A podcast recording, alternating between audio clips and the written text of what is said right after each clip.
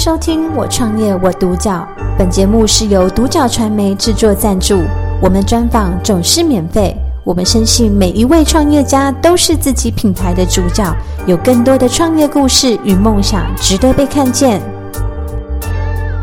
那很高兴我们今天可以邀请到呃丰盛健康照护集团的赖清峰执行长 Jeff 来到我们现场，跟我们分享他的创业心路历程和故事。Jeff 你好，你好，你好。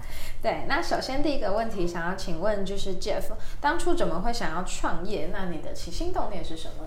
嗯，我在七七十九年的时候念这个护理，呃，国立台北护理学院毕业。那在学生的过程，我到了当时的安养中心去打工。从打工过程中，看到了看到了就是外籍外籍人员在照顾这个我们台湾的长辈的过程当中，让我从这里面启发了一些创业的想法。所以。从学生时期我就立定要走长照这个事业。那从从长走到长照这个事业之前，我到医院，然后到医疗器材行去做一些学习之后，我就立定志向回到台中，嗯，进入到长照这个产业。嗯，起心动念是希望我们台湾的长辈能够可以得到我的照顾。嗯嗯。所以算是很早就立定了这个目标，然后一直不断的往这个方向去前进。是，就 Jeff 是一个很就是看着目标前进的人，中间都没有偏离这样子。对，那就是可以跟我们分享一下，就是您现在的创创立的这个呃丰盛健康照护集团，它比较主要的特色以及就是你们主要的服务项目跟内容。嗯，丰盛的照顾，我觉得跟其他的。同行行业里面在照顾有非常大不一样，是我们比较着重在在各各式不一样的活动去注入，让所有的长辈一起来参与。这些活动的参与都是他们在他们当时年代可以感觉到那个东西是跟他比较相近的这样活动，他可以可以让他能够有一种很非常渴望跟热衷里面很开心回味到他。以前小时候在在玩耍的一些活动里面，让他可以启发，从他的记忆里面去启发，让他的认知会有更不一样的创新，然后让他的生活里面会感觉到非常有信心，非常有被尊重，然后甚至在年轻的时候他会走向那个自我实现的那个状态。嗯。可是原来当他老的时候，一样可以做自我实现这件事情。这是我们丰盛集团。在跟别的机构所不一样的特色，嗯，这是一件很棒的事情，因为因为其实，在呃人应该说，我觉得人在每一个阶段，他都会需要一个有自我实现以及去做自己喜欢跟热情的事情。嗯，对。那这个的话，如果在呃丰盛集团算是就是比较特色的部分，那你们也会希望透过这样的模式去，嗯，可能让长辈们他他们是有办法对于自己的。呃，可能生活有一个重心的，然后有办法去有一个依靠的这样子。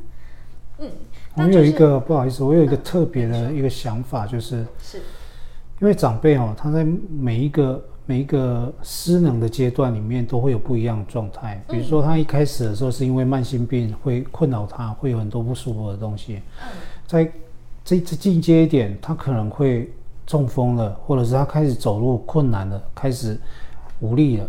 甚至他必须靠轮椅为生了。嗯，我要鼓励他们都不要因为这些挫折就让他自己不去做某件事情。他反而在他不舒服的时候，或者是失能的时候，或者是坐轮椅没办法出去的时候，不要感觉到沮丧，继续的走出户外，继续的参加这些活动。这些活动可以让他带回自信，甚至把他所有身体的疾病能够让他忘掉。甚至能够治疗好他，这是我希望每一个长辈能够抱持这样信念去生活下去。嗯哇，这个是很棒的信念。我觉得就像 Jeff 说的，就是啊，如果每一个长辈都有这样子的心情的话，其实。我觉得疾病这方面也会减轻他们的负担，是对，因为其实很多的健康疾病都会来自于心理的一个快活的那种感觉，对对。那这样子在这个过程中，因为毕竟就是嗯，我们台湾的照顾也不是说一开始就这么样的成熟，那这样子在过程中有没有遇到什么样的困难？是就是你觉得比较不容易的？那你又是怎么样去一直突呃坚持到现在这样子？我觉得很多我们自己认为很好的的东的一个服务模式哦，在一开始的时候，当然过程你很辛苦，因为我们在改变的，我们改变的事实上不是这些长辈，也不是那些家属。嗯，你给他最比较好的东西的时候，家属跟这个长辈他们就自然而然就接受了。我们要改变的是我们的背后的的股东群们。我们要改变的是我们整个照顾团队，他们要跟着我们把这些新的模式，因为他们是照顾者，他们必须把它熟到变成是非常专业，这样改变之后才能够去呈现给所有的长辈跟家属，他们才可以看到哇，这个好开心、好快乐的照顾模式带进来。但是相对的，这个在在这个过程里面会有会有非常多的资金投入，嗯，股东他们就会，他们只看到。哦，好棒好棒，但是钱一直出去，一直出去，所以会很多辛苦。当然，当然，我觉得我们一直在坚持做对的事情啊。所以，因为基身为基督徒看到的是做对的事情，相对的在财富方面，上帝会给我们不断的供应。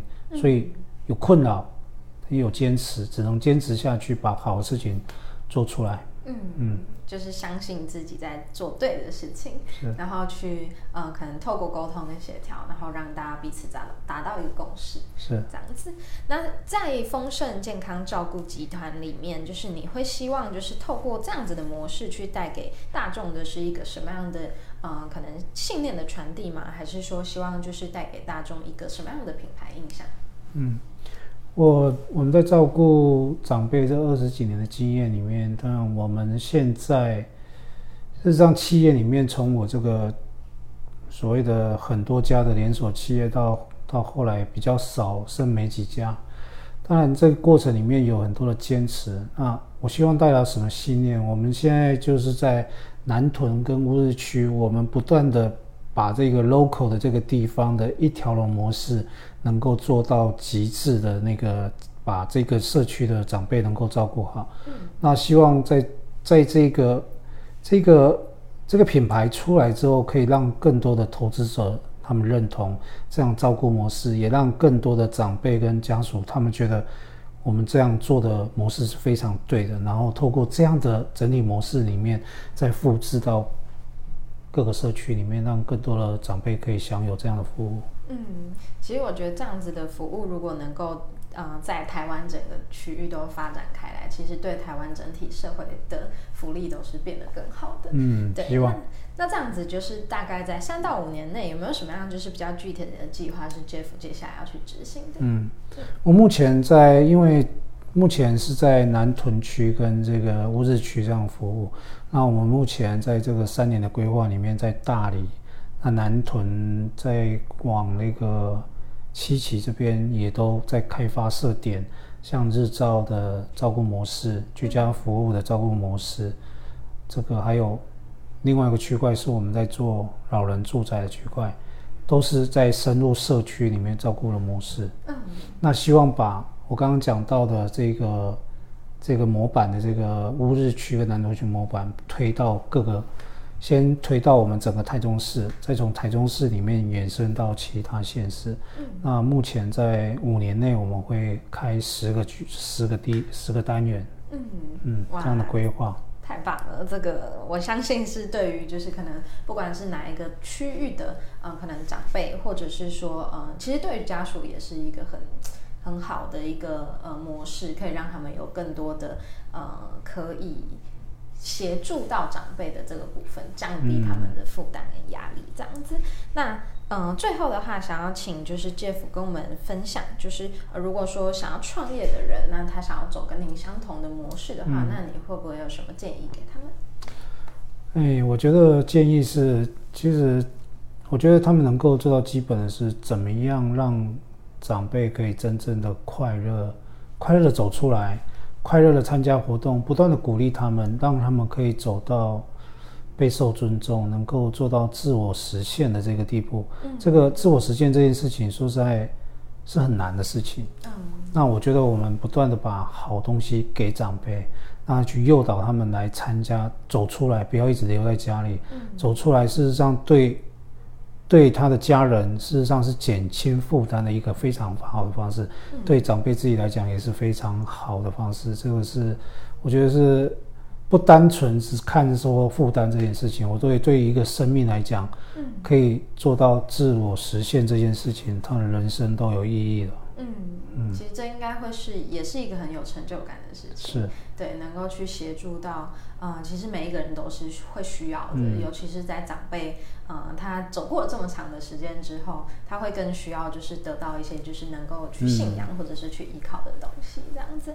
对，那也谢谢 Jeff 今天跟我们分享，就是这整个，呃，就是关于。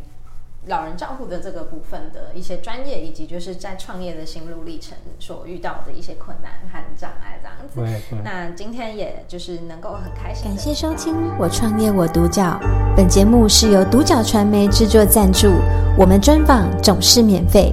你也有品牌创业故事与梦想吗？订阅追踪并联系我们，让你的创业故事与梦想也可以被看见。